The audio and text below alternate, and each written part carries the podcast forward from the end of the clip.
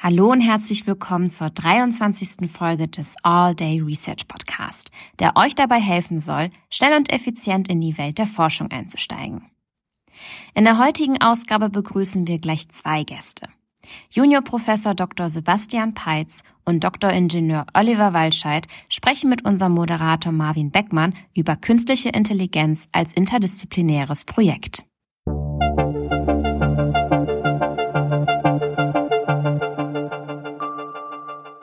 All Day Research Podcast.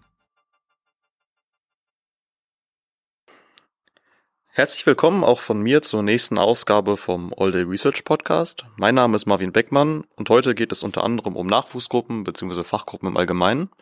Und dazu begrüße ich ganz herzlich ähm, Dr. Ingenieur Oliver Walscheid und Juniorprofessor Dr. Sebastian Peitz. Hallo. Hallo. Vielen Dank erstmal, dass ihr so spontan gekommen seid. Wegen Krankheitsausfällen mussten wir ein bisschen umplanen. Erstmal schön, dass ihr beide da seid.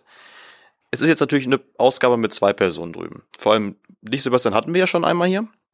Ähm, wir haben uns überlegt, dass wir uns wirklich primär auf eure Gruppen, eure Nachwuchsgruppen und Fachgruppen generell beziehen. Vielleicht weißt du auch schon, wir haben ja diese Entweder-Oder-Fragen, da können wir gleich mal, wir können ja schon mal überlegen, die wollen wir nicht für dich selber haben, sondern für deine Fachgruppe, was, ja. wie du es so einschätzt, wie es in deiner Fachgruppe ist. Kommen wir gleich aber zu. Vielleicht berichtet ihr erstmal, wie ihr überhaupt nach Paderborn gekommen seid. Also was war so euer Weg, wie seid ihr hier am Ende gelandet? Willst du anfangen, Olli? Ähm, ja, gerne. Ähm, ja, wie bin ich nach Paderborn gekommen? Äh, mit dem Auto, typischerweise. Ich komme aus äh, Düsseldorf, eigentlich gebürtig.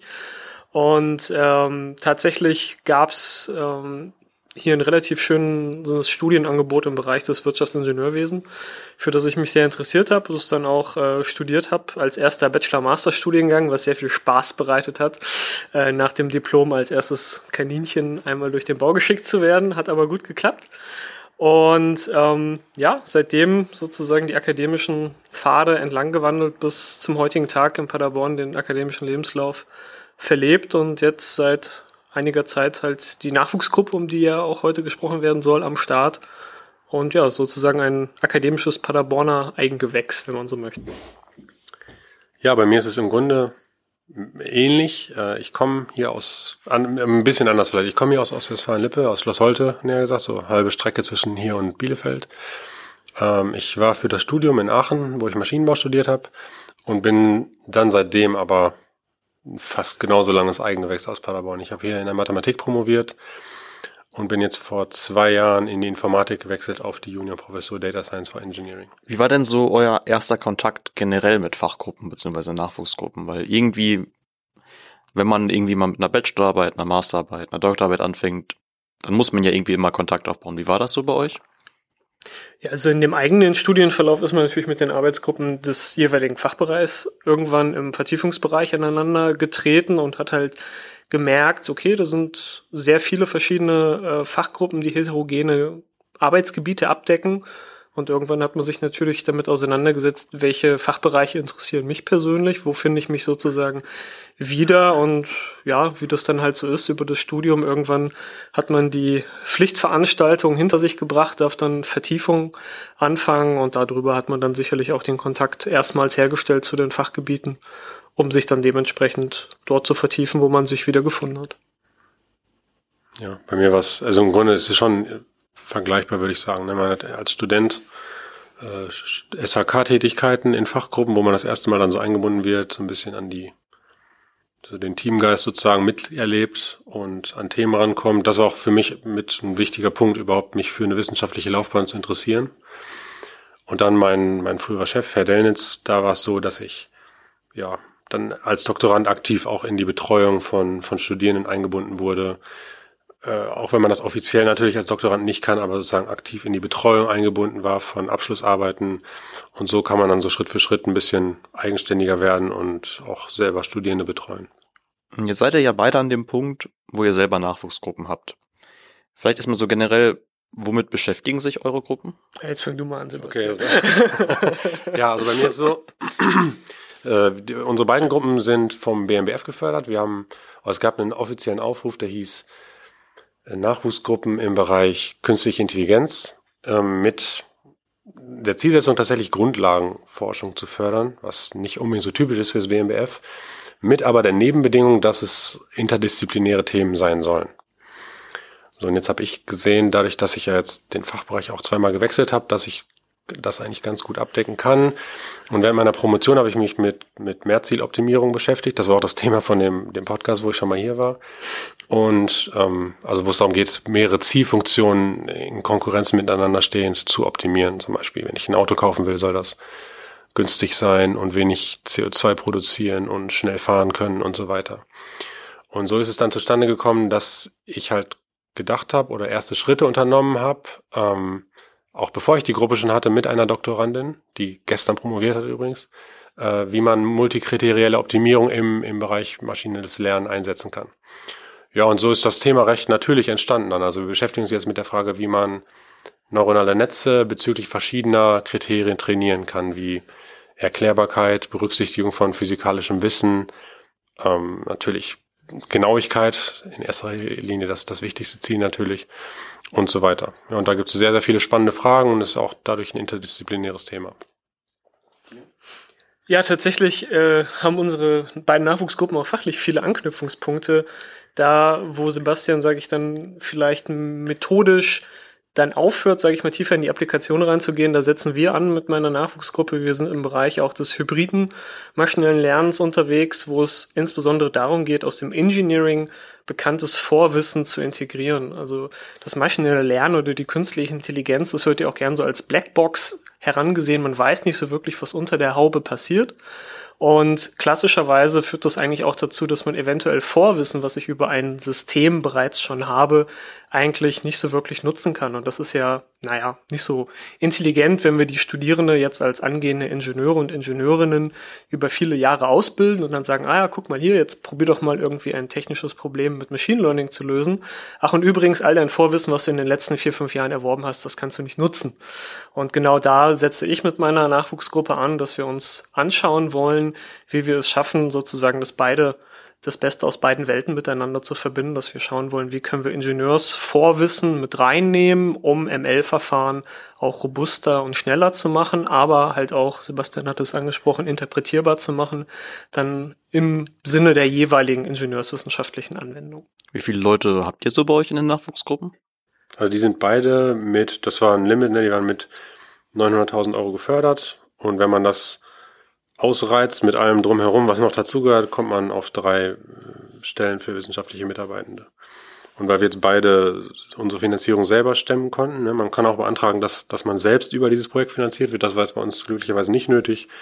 Kann man dann, wenn man sozusagen das, das Volumen ausreizt, kommt man auf drei Stellen, die wir auch beide haben. Wobei wir natürlich dann nicht aufgehört haben, sondern ich hab noch ein paar mehr, wir ne? haben auch noch weitere Projekte, auch welche zusammen, äh, wo halt noch weitere Doktoranden schlummern. Äh, also bei mir, ja. sage ich jetzt mal so operativ in verschiedenen Projekten sind es jetzt vielleicht so gut zehn Leute, ähm, die noch bei mir in der Gruppe mit drin hängen und genau. Da ist die Nachwuchsgruppe dann tatsächlich sogar nur der Sockel und ein relativ kleiner Sockel. Bei dir ist das, glaube ich, ähnlich, Sebastian. Ja, bei mir ist es ungefähr Hälfte. Wir haben ein bisschen mehr. Ich habe auch jetzt acht Mitarbeiter insgesamt. Ähm, drei aus der Nachwuchsgruppe, fünf auch aus anderen Projekten.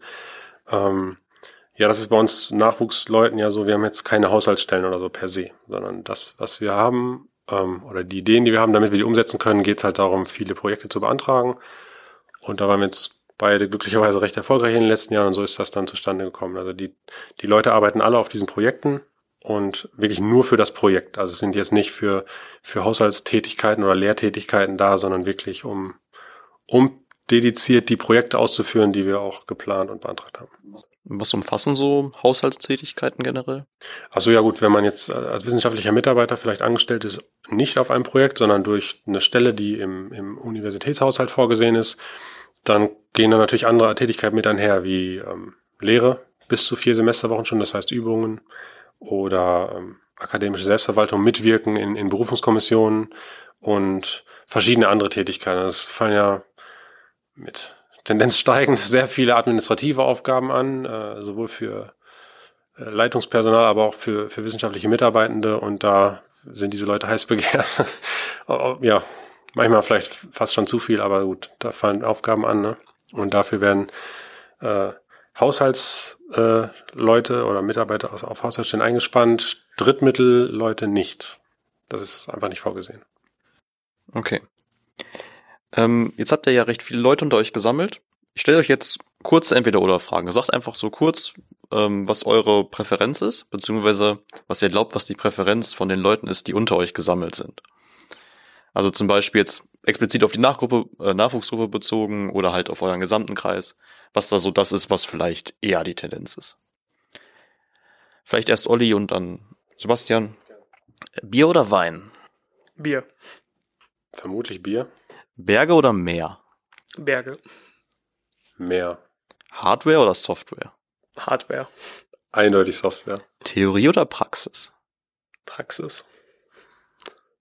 Das ist ganz schwer zu sagen bei mir. Ähm, sowohl bei mir persönlich als auch bei meinen Leuten 50-50 würde ich sagen. Wobei nicht alle beides gerne machen, sondern es gibt einige, die sind sehr, sehr praktisch interessiert und andere, die eher theoretisch interessiert sind. Also die Mischung macht's. Daten in der Cloud oder auf der eigenen Festplatte? Eigene Festplatte. Ja, eigene. Mensaforum oder Akademiker? Äh, Akademiker ist die große, nicht wahr? Akademiker ist die Und dann die Akademiker. Genau, Akademiker. Kaffee oder Tee? Ich glaube, das ist jetzt ganz schwer. Wird. Boah, Kaffee, ganz klassisch. Also ich Kaffee, bei meinen Leuten Hälfte, Hälfte. Okay. Klausur oder mündliche Prüfung? Beschweren sich viele Mitarbeiter, wenn sie Klausuren korrigieren müssen. Ich sag Klausur. Weil So. bei der mündlichen Prüfung können sie sich auch beschweren. Klausur, ja. Okay, gut. Dankeschön schon mal.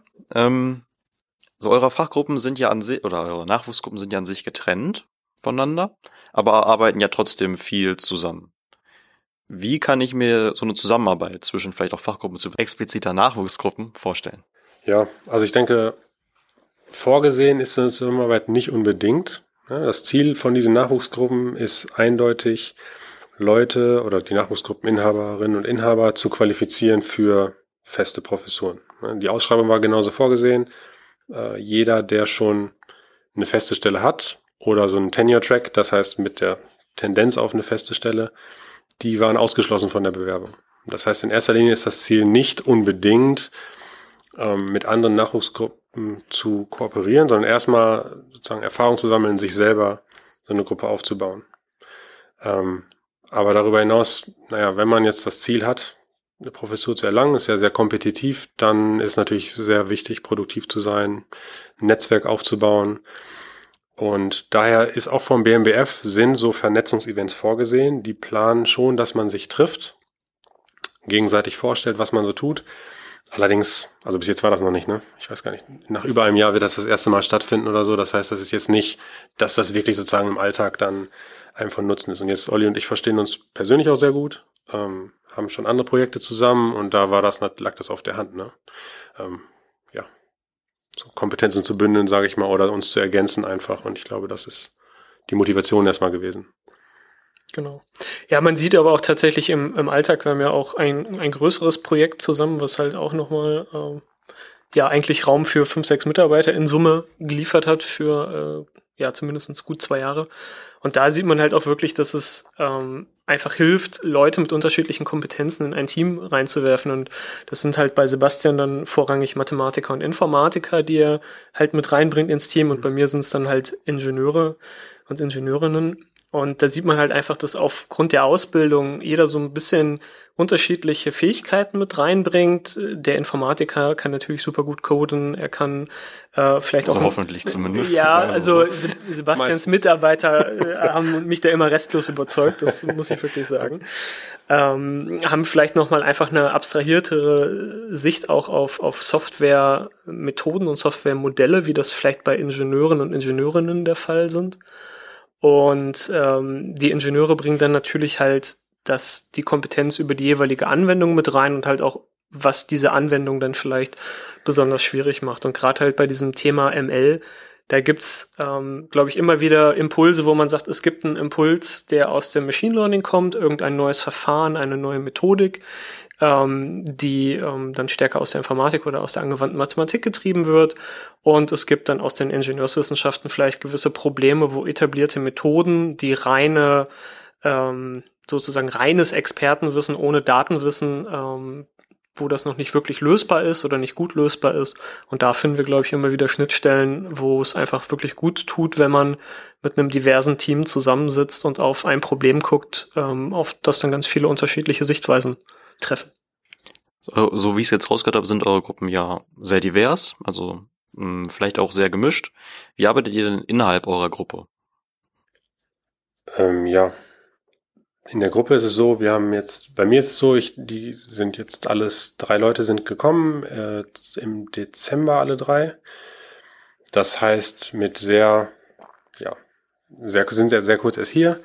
Und insbesondere auch, da habe ich drei äh, internationale Kandidatinnen und Kandidaten eingestellt. Das heißt, die haben auch keinerlei Vorerfahrung, was das deutsche Hochschulsystem angeht. Beziehungsweise ein, ein Mitarbeiter hat in, in Bonn studiert, das heißt, der hat schon so ein bisschen Erfahrung. Ähm, die anderen beiden allerdings gar nicht. Und das heißt, da kommen neben dem erstmal sich daran gewöhnen, wissenschaftlich zu arbeiten, auch eine andere Kultur dazu, äh, jetzt ein neuer Wohnort. Und das strömt natürlich sehr, sehr viel auf die Leute ein. Ähm, und das ist, ist gepaart mit den Randbedingungen vom BMBF, die häufig sehr eng getaktete Zeitpläne haben. Hm. Ne, das heißt, durch insbesondere anfangs tatsächlich Anlaufschwierigkeiten aufgrund administrativer Hürden und so weiter, haben die Mitglieder dieser Gruppe eine Laufzeit, Vertragslaufzeit von unter drei Jahren und müssen, es ist wirklich knapp bemessen. Es ist, wenn man ehrlich ist, nicht sehr realistisch in, in MINT-Fächern in der Zeit zu, abzuschließen, eine Promotion. Ähm, und das heißt, man muss anfangs schon äh, recht engen Kontakt pflegen, ist zumindest meine Erfahrung. Ne? Also so, die, das Ziel ist natürlich Selbstständigkeit bei der Promotion, eigenständig kreativ, kreativ sein, Ideen entwickeln, wissenschaftliche Ergebnisse erzielen. Wenn man aber diese Rahmenbedingungen betrachtet, die wir uns jetzt nicht selber ausgesucht haben, die aber nun mal so sind, dann muss man insbesondere anfangs, glaube ich, sehr engen Kontakt pflegen, um, naja, einfach realistische Chancen zu haben, in dieser Zeit irgendwie signifikante Fortschritte zu erzielen. Und wir machen, abgesehen, wir über Microsoft Teams sind wir im Grunde dauerhaft vernetzt, Chatfunktion oder sowas, aber wir haben darüber hinaus auch mindestens einmal die Woche einen festen Termin, wo sich die ganze Gruppe trifft samt studentischer Hilfskräfte, also die, die Nachwuchsgruppe jetzt, um wirklich die Themen, die in dieser Gruppe anfallen, miteinander zu diskutieren, Präsentationen zu üben und ähm, ja, Fortschritte zu erzielen, sich gegenseitig zu, zu unterstützen und äh, ja, Input zu geben. Ja, also das kann ich für mich und meine Gruppe eigentlich genau nur so nochmal bestätigen. Die Kerngruppe selber, die jetzt über das BMBF finanziert wird, die ist aktuell noch nicht ganz so divers, mhm. weil ich zwei äh, Stellen besetzen konnte aus ähm, studentischen beziehungsweise normalen Mitarbeitern, die ich bereits schon gut kannte ähm, die jetzt auch eher aus der Region Ostwestfalen-Lippe kommen und nicht darüber hinaus. Komme ich ja selber auch, also das ist ja. genau. Ähm, ich, auch. ich nicht. ich bin ja sozusagen das diverste Mitglied meiner eigenen Gruppe. Ähm, tatsächlich gab es ein, ja, ein Problem, die dritte Stelle zu besetzen, beziehungsweise dieses Problem gibt es immer noch, weil ich sehr gerne eigentlich auch einen iranischen, iranischstämmigen Wissenschaftler, auch der Universität Bonn, mhm. hätte gerne nach Paderborn geholt, der allerdings zwischenzeitlich nach Italien Italien sich an eine andere Uni dort begeben hat. Und ähm, leider hat es die Uni Paderborn zusammen mit der deutschen Botschaft in Rom nicht geschafft, dem guten Herrn ein, ein Visum auszustellen. Und äh, dementsprechend konnten wir ihn nicht nach Deutschland holen. Das ärgert mich sehr. Ähm, und deswegen muss ich da jetzt nochmal die dritte Person in meiner Gruppe woanders her suchen. Ähm, aber das sind dann tatsächlich halt die Unwägbarkeiten, wenn man in einem sehr kompetitiven Feld, also Informatik, angewandte Mathematik oder bei mir dann Elektrotechnik, da findet man natürlich jetzt nicht an jeder Ecke aktuell entsprechend geeignete wissenschaftliche Nachwuchskräfte. Das ist schon nicht, nicht einfach. Ähm, so Fachgruppen oder beziehungsweise Nachwuchsgruppen bestehen ja auch aus Leuten, die sich nicht kennen am Anfang. Also Du hast ja gerade gesagt, drei Leute, die sich einfach wirklich noch nicht vorher kannten. Bei dir vielleicht schon. Ähm, ich habe von anderen Fachgruppen gehört, dass die sowas wie ein jährliches Mario Kart Turnier oder sowas machen. Macht ihr auch so wöchentliche, monatliche Events oder sowas? Also ja, wir haben halt typischerweise unser Sommerfest. Da haben wir heute tatsächlich auch noch drüber kurz geredet, was da ansteht, was man da machen kann. Das gehört dazu, halt ein, äh, mal so einen Tag einen größeren Ausflug zu machen. Ähm, wobei das tatsächlich, Sebastian hat die, die administrativen Rahmenbedingungen, die an so eine Gruppe gestellt werden.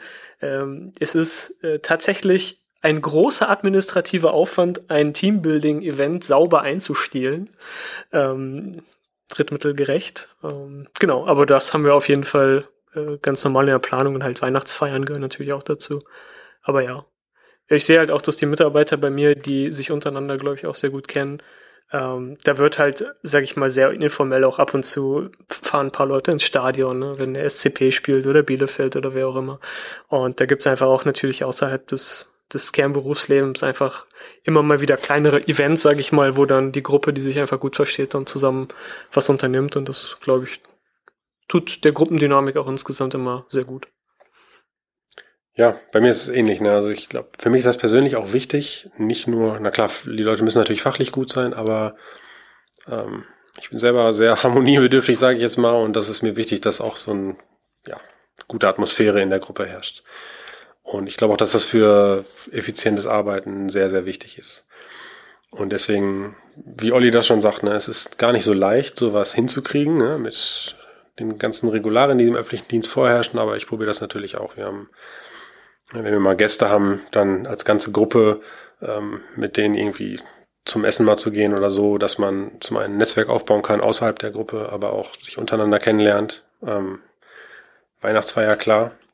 Und dann im Sommer auch verschiedene Veranstaltungen mal, dass man einfach mal so als Gruppe ähm, in Kontakt tritt über das Fachliche hinaus. Und äh, wie Olli das auch sagte bei mir, das habe ich jetzt nachträglich erst gelernt. Die Leute, ich habe jetzt den Sonderfall, ich sind jetzt bei mir vier Leute aus dem Ausland gekommen, direkt hierher, das erstmals in Deutschland und äh, die organisieren dann Deutschkurse zusammen, um die Sprache zu lernen und so weiter. Das heißt, man lernt schon, dass die auch, äh, da war ich jetzt nicht involviert, ich habe das dann darüber nur erfahren, aber dass die untereinander sich auch sehr gut darin sind, sich zu vernetzen ne? und äh, sich gegenseitig zu helfen bei Themen wie Wohnungssuche und so weiter. Und darüber entstehen, glaube ich, auch persönliche Beziehungen dann, die ja sehr förderlich sind, sowohl fürs Private als auch für, für den Job. Jetzt habt ihr ja auch schon erzählt, dass ja durch diese ganzen Rahmenbedingungen vom BMBF, dass vieles vielleicht auch ein bisschen schwieriger sein oder ist, als es sein könnte. Jetzt haben Nachwuchsgruppen ja auch gewisse Rahmenbedingungen, um dies umfassen. Wie unterscheidet sich das jetzt, wenn ich mit einer festen Fachgruppe von einer Professur, die hier lebenslanges vergleichen würde? Ja, ich glaube, das ist eine super Frage, weil der, ich sage jetzt mal, im fachlichen Arbeiten würde ich den Unterschied eigentlich kaum sehen. Also wir sind im Wissenschaftssystem, wir haben Beiträge, die halt zur Wissenschaft und zur Lehre dazugehören. In dem Zuge würde ich sozusagen eigentlich keinen Unterschied sehen wollen.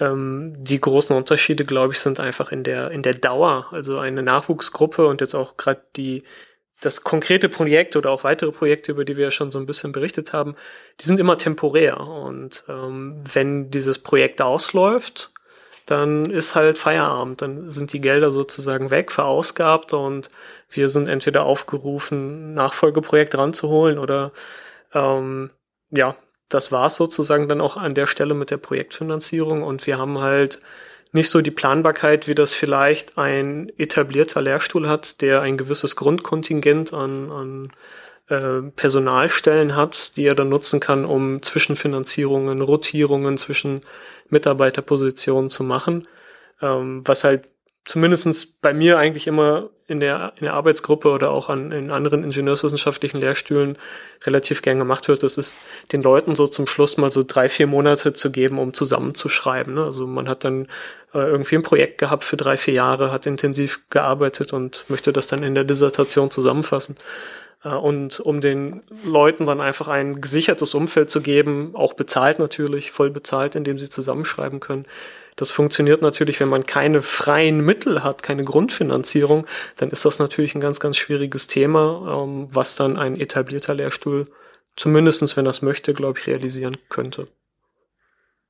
Ja, ich glaube, es ist ähnlich. Ne? Also ich meine, prinzipiell, wir, für uns ist das eine super Chance natürlich, so eine Nachwuchsgruppe, ne? Die hört deutlich die Sichtbarkeit. Innerhalb der Uni ist das, glaube ich, sehr positiv aufgenommen worden, darüber hinaus auch. Ähm, von daher ist es auf jeden Fall keine Beschwerde. Ne? Das ist sozusagen der Jackpot für einen jungen Wissenschaftler, so sowas zu bekommen.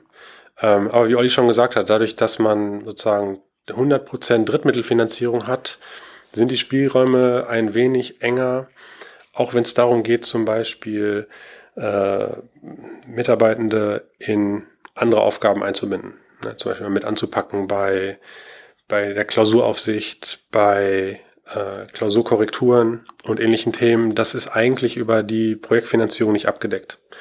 Und häufig wird es dann, es gibt auch, je nachdem, wo das Geld herkommt, kann das unter Umständen auch sehr, sehr strikt ausgelegt sein. Ne? Dass zum Beispiel es Leuten noch nicht mal gestattet ist, an wöchentlichen Team-Meetings teilzunehmen, die über das eigene Projekt hinausgehen, weil das sozusagen eigentlich nicht vorgesehen ist in der Finanzierung. Und deswegen muss man schon ein bisschen, muss man sehr sauber arbeiten, dass die Leute im Grunde das, worüber sie bezahlt werden, auch umsetzen und hat ein bisschen weniger Spielraum, sage ich mal, sich gegenseitig ein bisschen aufzuhelfen. Und das, naja, gepaart mit dieser Befristung, es erfordert es einfach von vornherein eine sehr saubere Planung, würde ich sagen. Ne? Dass man genau weiß, darauf arbeiten wir hin. Ich habe das ja eben schon gesagt, man muss dann auch die Leute so ein bisschen am Anfang an die Hand nehmen. Ähm, klar sollen die selbstständig werden, aber unter diesen Rahmenbedingungen muss man auch dafür sorgen, dass Produktivität da ist. Was vielleicht so ein bisschen für mich generell eine Frage ist, ihr habt jetzt ja schon echt viele Leute unter euch gesammelt. Also acht plus nochmal SHKs. So beispielsweise jetzt. Ähm, wie behält man da den Überblick? was die einzelnen Leute machen. Kriegt man das überhaupt noch irgendwie hin? Oder ist es dann wirklich so ein, okay, ich gucke jetzt mal drüber, was ihr so als Endprodukt habt? Oder wie läuft das dann noch so ab? Ähm, ja, es ist einfach eine zeitintensive Aufgabe. Ich glaube, Sebastian hat es eben schon mal anklingen lassen. Äh, das Schlagwort sind da Meetings, Meetings, Meetings. Also man muss immer wieder in Interaktion mit den Doktoranden und Doktorandinnen treten und sich halt wirklich äh, A, natürlich zeigen lassen, wo, woran haben sie gearbeitet, was ist jetzt sozusagen Stand der Technik, an der sie gearbeitet haben und ähm, dann ist jeder Mitarbeiter, jede Mitarbeiterin ist anders, braucht vielleicht andere Wege der Unterstützung. Da muss man einfach auf die individuellen Bedürfnisse eingehen. Der eine kann super, super, super äh, eigenständig arbeiten. Da reicht es, wenn ich dann vielleicht mal ähm, alle zwei, drei Monate irgendwie auf ein Ergebnis gucke und nochmal Impulse mit reingebe. Das ist sozusagen die, das eine Ende vom Spektrum und dann gibt es vielleicht Doktoranden und Doktorandinnen, vielleicht gerade Jüngere, die noch nicht so selbstbewusst vielleicht auch so sind, die noch nicht so die Erfahrung gesammelt haben im Wissenschaftsbetrieb, die vielleicht engmaschiger Unterstützung und, und Gespräche brauchen, auch in dem Sinne, was mache ich jetzt als nächstes und innerhalb dieses Spektrum bewegt es sich dann. Ja, also ich muss zugeben, ich habe jetzt, meine Gruppe ist jetzt durch diese Nachwuchsgruppe, ne, in recht kurzer Zeit, ich habe allein seit Dezember fünf neue Leute bekommen. Das ist schon, äh, ist schon heftig, muss ich sagen. Ne? Also es macht riesen Spaß, ne? Viele Leute, die sind alle hochmotiviert, das ist echt eine Top-Atmosphäre oder Stimmung, weil das wirklich so, ne? Die Leute sind alle irgendwie, insbesondere am Anfang ist man natürlich sehr euphorisch, was sein Projekt angeht und so weiter. Später muss man die eine oder andere Tiefe auch mal irgendwie durchwarten oder so. Ähm, aber das ist jetzt bislang noch nicht der Fall gewesen. Und ähm, von daher ist das äh, schon eine große Aufgabe. Ne? Und ich habe jetzt das Glück bei mir zum Beispiel, dass ich auch ähm, zwei, drei Leute habe, die schon länger dabei sind, selber noch Doktoranden, die jetzt aber schon ich so ein bisschen ähm, ja mit eingebunden habe, dass die Mitverantwortung übernehmen können, vielleicht auf Themen mal gemeinsam drauf zu gucken, ein bisschen Hilfestellung darüber geben, wie schreibe ich meinen ersten wissenschaftlichen Artikel, was viele vielleicht auch neu erlernen müssen, auch wenn sie eine Masterarbeit geschrieben haben, ist es ja doch nochmal ein bisschen was anderes. Ähm, und das ist jetzt mein großes Glück, würde ich sagen, dass ich so ein bisschen, obwohl ich jetzt recht viele sehr neu habe, ähm, nicht alle ganz neu sind und dann muss man, wie Ollis gesagt hat, ne, je länger die Leute dabei sind, desto eigenständiger werden die. Das ist natürlich auch das Ziel. Und je nach Persönlichkeit mögen es die Leute dann natürlich auch ein bisschen Verantwortung zu übernehmen, vielleicht jemand anderen so ein wenig an die Hand zu nehmen anfangs. Und das hat bei mir, glaube ich, jetzt ganz gut funktioniert. Aber darüber hinaus, klar, ist, äh, ist viel Arbeit. Ähm, die man freiwillig macht sozusagen, weil man ja, man möchte die Projekte, ne, das ist so ein bisschen, das ist dann das, was das mit sich bringt einfach. Aber auf der anderen Seite hofft man natürlich, dass die Leute selbstständig werden. Ähm, nicht nur für sich selbst, für die Promotion, aber dann natürlich auch, ne, wenn man als Wissenschaftler hat man häufig viele Ideen, Konzepte, müssen auch nicht alle gut sein, aber ne, man hat sprudelt so vor Ideen idealerweise. Und dann hat man viele Leute, die auch da mal Dinge ausprobieren können, was umsetzen können. Und das ist einfach das, die Belohnung sozusagen. Ne? Mal viele Leute, ist viel Arbeit, aber dafür kann man auch viele Themen verfolgen und ja, hoffentlich schöne Dinge erforschen. Ich fand das in der letzten Folge ganz schön. Ich weiß nicht, ob ihr sie gehört habt mit Axel Gonga. Der hat als ähm, schönstes Event oder das schönste, seinen schönsten Erfolg, besser gesagt, seine ganze Fachgruppe genannt. Dass er so diesen Aufbau der Fachgruppe hat. Wie ist das bei euch so? Würdet ihr das auch ähnlich einstufen, oder? Ja, das ist definitiv zu bejahen von meiner Seite aus, weil ähm, ich glaube, heutzutage ist der Wissenschaftsbetrieb in der Breite zumindestens auch dadurch gekennzeichnet, dass er halt aus dem Team herauskommt. Also es gibt natürlich immer mal wieder den einzelnen herausragenden Wissenschaftler oder die Wissenschaftlerin, die sozusagen für sich alleine die Strahlkraft entwickelt und irgendeinen Geistesblitz hatte. Aber wenn man sich die Breite der Wissenschaft anguckt, ist das, glaube ich, die ganz krasse Ausnahme. Und ähm, ich glaube, dass, dass gute Ergebnisse und auch gerade stetige Ergebnisse dann dadurch generiert werden können, dass man halt einfach ein gutes Team hat, was halt auch miteinander arbeitet, weil viele Probleme, äh, die wir heute angehen, sei es jetzt im Bereich der KI oder sei es jetzt im Bereich der Ingenieurswissenschaften, die sind so komplex eigentlich, dass man auch immer irgendwo ein Team braucht, was äh, verschiedene Kompetenzen und Kapazitäten einfach bündelt. Und da kann ich dem Axel eigentlich nur zustimmen, dass wenn man es geschafft hat, so ein Team zusammenzubauen, äh, was dann halt auch ja sich gegenseitig einfach unterstützt, miteinander arbeitet, das ist einfach ganz, ganz wichtig. Ihr habt jetzt ja auch schon eigentlich beide Rollen mal kennengelernt, ne? Ihr wart schon mal Teil einer Fachgruppe und jetzt leitet ihr eine Fachgruppe bzw. eine Nachwuchsgruppe. Wie stark ist dieser Unterschied? Ist das wirklich so die eine Welt und eine andere Welt? Fühlt man oder nimmt, wie anders nimmt man das wahr? Sagen wir es mal so. Ja, sag mal so, man will nicht mehr zurück. Wenn man selber entscheiden kann, das macht schon, äh, macht schon Spaß. Ich meine, ja, Olli stimmt mir nicht ganz zu. also es gibt Tage. ja, klar. Also ich würde sagen, es hängt, meine Erfahrung war zum Beispiel, während meiner Doktorandenzeit hatte ich das Glück, mit Professor Dellnitz in der Mathematik einen Chef zu haben, der mir damals auch sehr, sehr viele Freiheiten gelassen hat. Ich war, Olli hat das ja eben auch schon gesagt, es gibt Leute, die sind, wollen gerne ein bisschen an die Hand genommen werden, es gibt Leute, die sind gerne sehr selbstständig und ich, mir hat das immer Spaß gemacht, so selber mein Ding zu machen auch. Und das, von daher, ähm, hatte ich damals schon viele Freiheiten. Der große Wechsel ist natürlich, dass man im Grunde als Doktorand sich so ein bisschen im positiven Sinne, sag ich mal, verstecken kann. Die Verantwortung trägt am Ende jemand anderes für den Erfolg eines Projektes. Ähm, und das entspannt die Situation schon, ne? weil man sozusagen, man, man kann kreativ sein, man kann arbeiten an dem, wo man, man Spaß hat. Und letztendlich sollte das schiefgehen, was ja durchaus möglich ist, äh, ist man selbst jetzt nicht in der Verantwortung. Und das ist jetzt natürlich anders. Ne? Jetzt ist man dafür, steht man in der Pflicht. Ein Projekt, das man, ne, wir haben dem BMBF ja auch ganz tolle Dinge versprochen, als wir diese Gruppen gewonnen haben.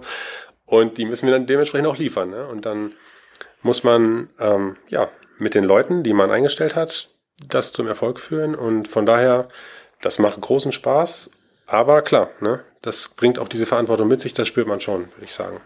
Ähm, trotzdem würde ich nicht zurück wollen, weil das eben, eben Olli hat das eben mit dem, mit der Team-Thematik ja super angesprochen. Ich sehe das auch so. Das macht natürlich Spaß, wenn man dann Leute hat und man sieht, das funktioniert zusammen, die verstehen sich untereinander und man erreicht diese Projektziele dann im Idealfall auch oder die meisten davon. Ähm, ja, das ist, würde ich sagen, der Unterschied. Die Verantwortung, die man trägt, ist ist größer, aber es ist ja auch gewollt. Also man hat uns ja nicht dazu gezwungen, von daher. Genau, also gezwungen hat man uns auf keinen Fall dazu. Insofern das Einzige, was mich tatsächlich manchmal so ein bisschen stört im Alltag, ist tatsächlich diese administrative Overhead. Also ist es klar, dass man, wenn man in der Leitungsposition ist, dass da einfach ein gewisser Overhead ist, allein halt aus den Leitungsaufgaben heraus und das soll ja auch so sein. Aber ich glaube, das Wissenschaftssystem, das tendiert halt wirklich zu so einem überbürokratischen Apparat. Und wenn ich mir halt angucke, womit ich so meine Zeit verbringe, dann muss ich sagen, viel zu viel von der Zeit geht für unnötige Bürokratie drauf, die man meines Erachtens nach auf ein Zehntel zusammenstreichen könnte, ohne dass der Gesellschaft dadurch irgendetwas abhanden kommt an Steuergeldern oder irgendwelche Vor- oder Nachteile entstehen. Ja, da stimme ich zu. Äh, und diese Zeit, die würde ich eigentlich ganz gerne dann dazu nutzen, auch tatsächlich nochmal selber irgendwie ähm, das eine oder andere Paper nochmal intensiver zu lesen oder äh, nochmal intensiver irgendwo im Code in einem gewissen Projekt oder am, am, am Laborprüfstand oder so mitzuarbeiten, weil das sind dann hinterher die Zeiten, die einem fehlen und äh, da so noch tiefer wieder mit in der Technik und in den Aufgaben und in deren Lösung zu stecken, wie man das als Doktorand damals selber erfahren hat, das ist so das, was ich so ein bisschen vermisse und äh, als Schuldigen mache ich da unsere Bürokratie für aus. Wie aktiv bleibt ihr beide selber noch in der Forschung drin? Weil ich glaube, mit wachsender Fachgruppe, wachsender Bürokratie dahinter, wachsende Personen, die man betreuen muss, hat man ja selber auch weniger Zeit für die eigene Forschung. Ja, da wollte ich gerade deswegen eingreifen noch, oder was ist das ergänzen, das ist genau der Punkt. Ne? Man ist, ähm, als Doktorand hat man sein festes Projekt, an dem man vielleicht alleine arbeitet, vielleicht mit, mit einer zweiten Person noch. Ähm, manchmal auch in größeren Teams, aber häufig hat man so eine zugeschnittene Aufgabe. Und dann hat man wirklich intensiv Zeit, sich damit zu beschäftigen. Das ist jetzt selten wirklich möglich, muss man sagen. Ne? Also was schon noch aus meiner Sicht, so wie ich das mache, ist, wo ich natürlich sehr intensiv betätigt bin, ist ne, in, in Gesprächen sozusagen Ideen entwickeln.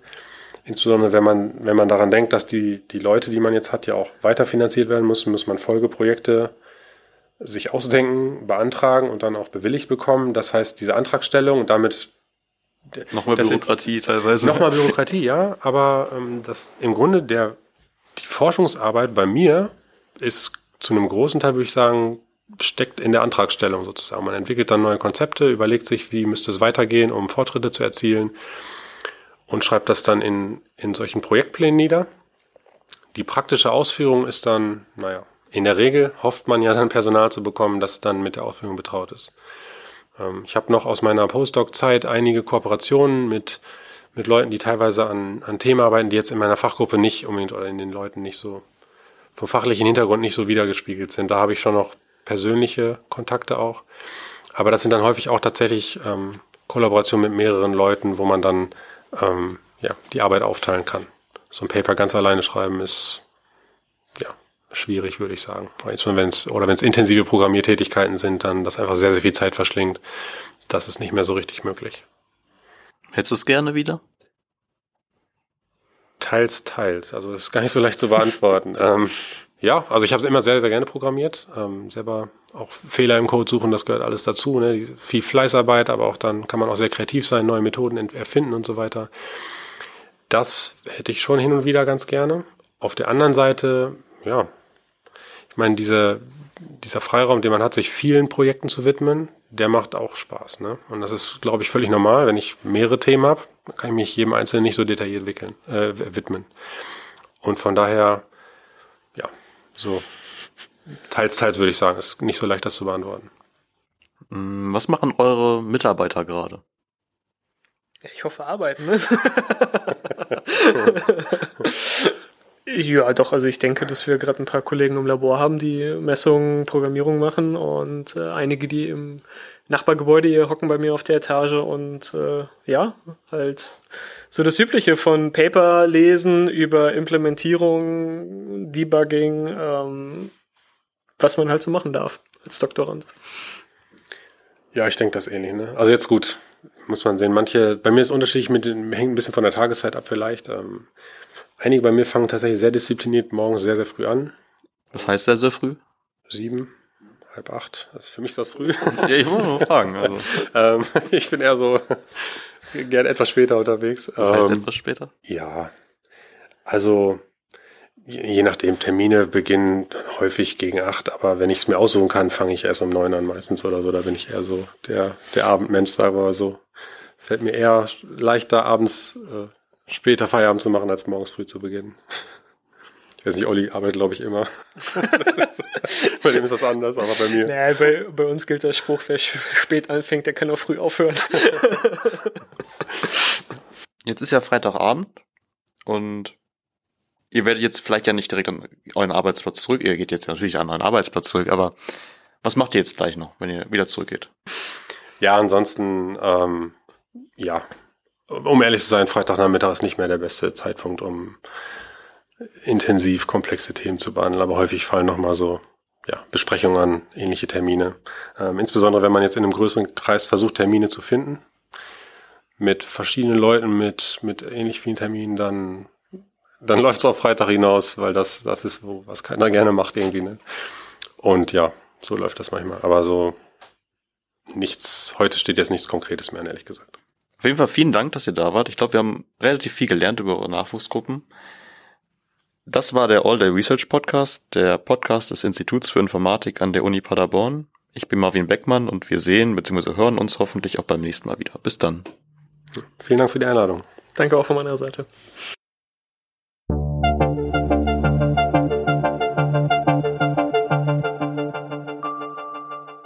All Day Research Podcast. Dies ist ein Projekt in Zusammenarbeit des Instituts für Informatik unter der Leitung von Patricia Höfer und dem Fachschaftsrat Mathematik und Informatik der Universität Paderborn. Moderation und Redaktion Marvin Beckmann. Technik und Redaktion Yannick Greve. Sprecherin Sarah Akopian.